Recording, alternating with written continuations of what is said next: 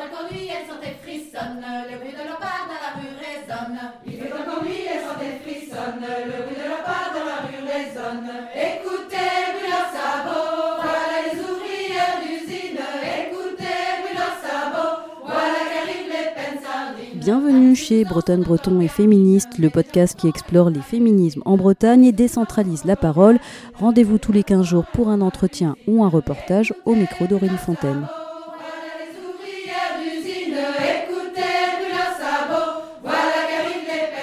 Aujourd'hui, pour ce 20e épisode, on va parler handicap et féminisme avec Charlotte Puiseux, docteur en philosophie, militante handiféministe et membre des Dévalideuses, un collectif handiféministe.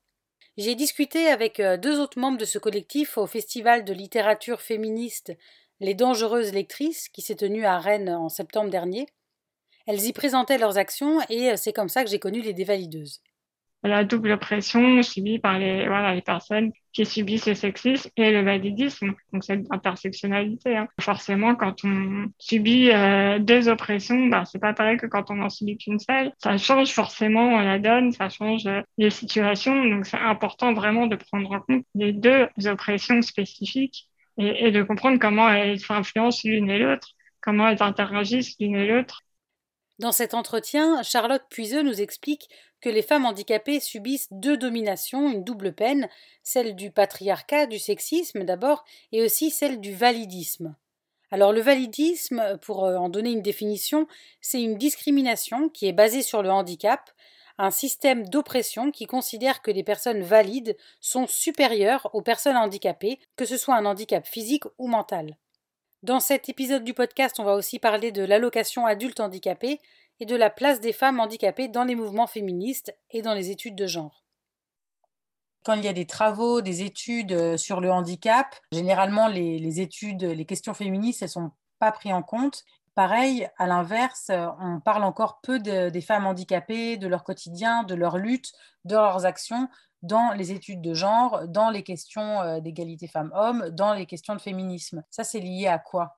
Bon, les questions de validisme euh, en général sont quand même des questions euh, qui restent encore un petit peu euh, en arrière-plan des mouvements sociaux. On parle même de derniers mouvements sociaux en ce qui concerne le mouvement des personnes handicapées. Donc déjà, il y a, un- certain retard en général dans les mouvements militants sur les questions de validisme et de lutte antivalidiste. Du coup, après, spécifiquement, donc forcément, ça se retrouve dans le, le mouvement féministe qui, du coup, ne prend pas ou peu pas assez, en tout cas, en compte euh, les questions euh, antivalidistes. Et donc, il y a une difficulté à lier euh, les problématiques spécifiques aux femmes handicapées qui, du coup, subissent à la fois les questions validistes et les questions sexistes. Voilà, il y a un manque d'analyse et de prise en compte de cette place spécifique. Après aussi parce que, bah, du coup, il y a un- une difficulté pour les personnes concernées à atteindre le militantisme en général. Les femmes handicapées, ben, notamment pour des raisons validistes, sont assez exclues euh, des, mouvements militants en général. Voilà, que ce soit pour des questions d'accessibilité pour des personnes en fauteuil, bien sûr, mais aussi pour des personnes avec d'autres types de handicaps, euh, visuels, psychiques, auditifs. C'est là aussi la question euh, des enjeux antivalidistes, c'est de pouvoir laisser une place aux personnes concernées bah, d'être là, d'être présentes et de porter leurs paroles. Donc, y compris et surtout là, en ce qui nous intéresse dans le milieu féministe, c'est vrai qu'il y a une difficulté euh, des personnes concernées à, à accéder au, au milieu militant Et ça, c'est lié à quoi justement? Le fait qu'il n'y a, pas encore cette place entière-là des femmes euh, handicapées dans le mouvement féministe euh, actuel? Alors ça, c'est souvent lié au fait que les questions liées euh, au validisme sont naturalisées, essentialisées. Comme on dit, c'est un langage qu'on reprend au mouvement féministe. Il y a beaucoup de parallèles qui sont faits entre euh, le mouvement CRIP, on va dire, c'est anti-validiste pour, euh, pour faire euh, rapide, et le mouvement féministe dans l'utilisation du langage, de la déconstruction, etc. Mais la question de l'essentialisation, justement, elle est très présente et elle est la cause de l'invisibilisation euh, des personnes handicapées dans les mouvements militants et des femmes handicapées dans le mouvement féministe. Pour beaucoup de militants et militantes, en l'occurrence, euh, dans le milieu féministe, euh, le handicap, en fait, on, est perçu comme quelque chose qui fait partie d'un individu, d'une individu, contre laquelle la société ne peut rien faire l'individu est handicapé parce que son corps est défaillant, parce que son corps ne correspond pas aux normes de la validité. C'est une conséquence naturelle pour beaucoup de militantes et du coup, il n'y a pas de remise en question de ce statut et de la naturalisation qui est faite du handicap et, et du coup de la situation des personnes handicapées. On occulte totalement le fait que euh, ce soit une construction sociale. En fait, les questions validistes sont des constructions sociales. Le fait qu'une personne handicapée ne puisse pas euh, accéder à tel ou tel lieu, ne puisse pas faire des études, ne puisse pas accéder à un logement, ne puisse pas sortir au cinéma ou dans des cafés, toutes ces questions-là, elles ne puissent pas militer dans les milieux féministes. Tout ça sont des choix sociopolitiques, des constructions sociales, des phénomènes d'exclusion sociale. C'est en rien naturel, mais justement, c'est euh, tout le travail qu'essayent de, de faire les militantes euh, antiféministes, d'expliquer ça. Mais c'est encore pas assez, à notre goût, euh, pas assez euh, compris. Est-ce qu'aujourd'hui, ça change un petit peu, ça? Ça change parce que euh, forcément, on espère que notre travail euh, porte ses fruits. Donc, euh, bon, ça change petit à petit, mais mais il y a quand même bon, plusieurs militantes on dit, qui font quand même entendre leurs propos. par exemple, une des militantes dit les plus connues, Elisa Roras, qui a écrit un livre, des militantes comme Noanger. Enfin voilà, donc il y a quand même des discours qui sortent et qui font forcément bouger les choses. Après, c'est jamais assez rapide pour nous forcément, mais ça change quand même. Et euh, le collectif des dévalideuses, donc euh, ce collectif d'anti-féministes dont tu fais partie, a justement cet objectif de rendre visibles les actions, les luttes des féministes handicapées.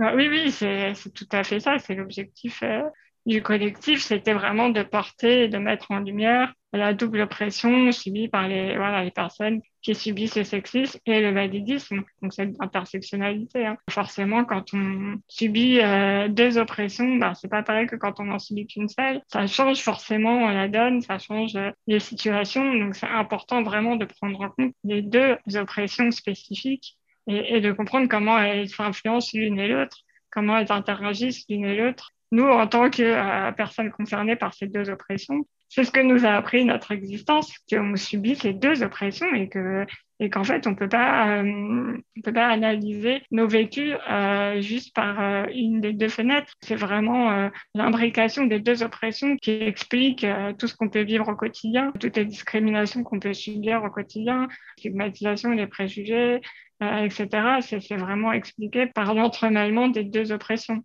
Et est-ce que les mouvements féministes ont conscience de cette double oppression? Bah, C'est pareil, ça commence un petit peu. Après, c'est toujours pas assez rapide à notre goût. Et surtout, bah, là, par rapport au collectif, on voit que divers assos ou, branches militantes féministes nous contactent pour nous demander justement déjà souvent de la pédagogie, leur expliquer ce que c'est que le validisme, qu'est-ce qu'on peut subir comme euh, discrimination, stigmatisation au quotidien quand on est comme ça à la croisée euh, euh, du sexisme et du validisme. Donc déjà, il y a, une demande euh, vraiment euh, qu'on peut pas annuler. Euh, après, voilà, certaines demandes se traduisent plus ou moins en actes avec des, voilà, ne serait-ce que déjà, par exemple, penser à traduire en LSF les interventions, penser à, dans certaines marches des fiertés, faire des cortèges pour les personnes ça, il y en a eu. Mais à l'inverse, il y a eu des cortèges où ça n'a pas été fait, où ça s'est mal passé, où il y a eu des problèmes, justement, du validisme. Le collectif des dévalideuses est né d'un constat. En 2018, en fait, quand les victimes des violences sexistes et sexuelles sont descendues dans la rue pour manifester, il y avait euh, peu de femmes handicapées, alors qu'elles sont statistiquement encore plus victimes de ces violences. Selon un rapport de l'ONU, les femmes et les filles handicapées, et en particulier les femmes avec un handicap mental, sont dix fois plus exposées aux violences sexuelles. Et donc c'est cette volonté de politiser les questions anti-féministes qui a été un déclic en fait pour le collectif ce qui a vraiment été un déclic, c'est surtout le manque de revendications, euh, justement, euh, antiféministes dans les discours qui ont été portés à ce moment-là, dans les revendications qui ont été faites. Bah, il y a eu beaucoup, d'invisibilisation des, femmes handicapées, de leur situation, des stigmatisations et des violences qu'elles pouvaient subir euh, au quotidien. Donc, c'est de ce constat qu'est né le collectif d'une volonté de politiser les questions bah, antiféministes. La question des violences, on est un exemple horriblement parlant, j'ai envie de dire les femmes handies sont, sont une des premières catégories de victimes de violences. Et pourtant, bah, dans ce mouvement, voilà, en 2018, il y a peu, voire pas du tout, de, revendications portées sur ces questions spécifiques. Donc c'est vrai que ça pose question quand même. Un des objectifs aussi du, collectif, c'est euh, bah, évidemment le droit inaliénable à disposer de son corps, qui en tant que femme handicapée est encore un objectif encore plus difficile à atteindre que pour les femmes valides en fait.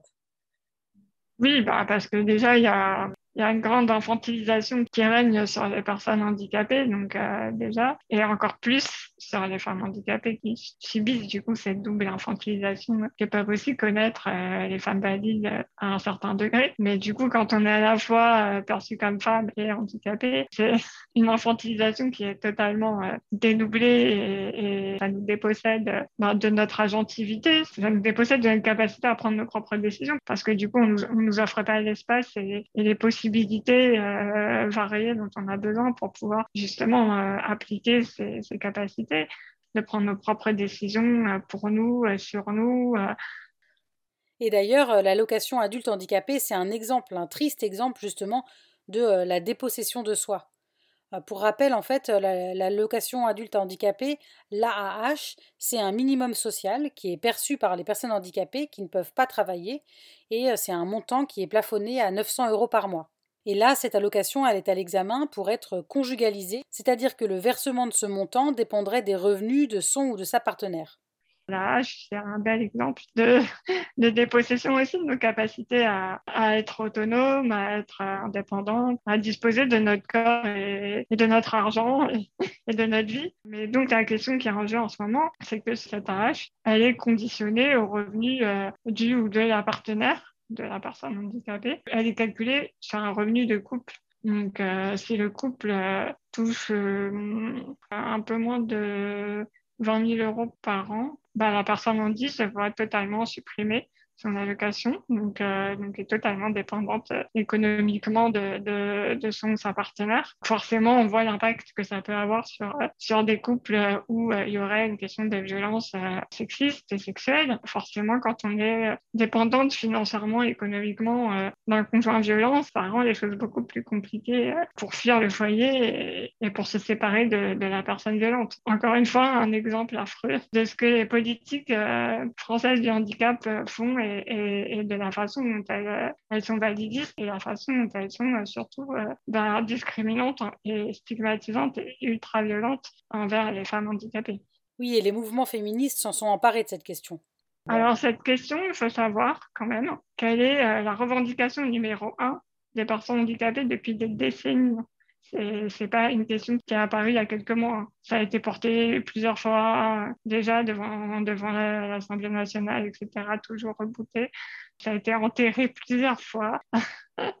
Et depuis quelques mois, voire un an, euh, il y a eu un, un mouvement euh, plus impressionnant. Je ne sais pas qu'est-ce qui a fait que cette fois-ci ça a eu plus d'impact, mais en tout cas, ça a eu plus d'impact. A une pétition qui a rapporté énormément de signatures, qui a obligé euh, l'Assemblée nationale à, bouger un peu.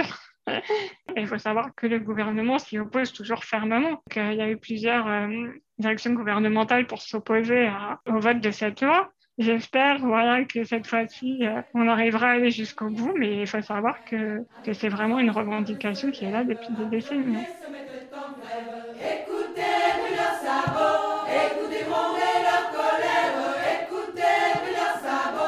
Vous pourrez bientôt découvrir le livre de Charlotte Puiseux, De chair et de fer, Vivre et lutter dans une société validiste, qui sortira en février aux éditions La Découverte. Merci beaucoup pour votre écoute. N'hésitez pas à aller vous abonner au podcast sur votre plateforme de diffusion préférée et à bientôt pour un nouvel épisode de Bretonne, Breton et Féministe.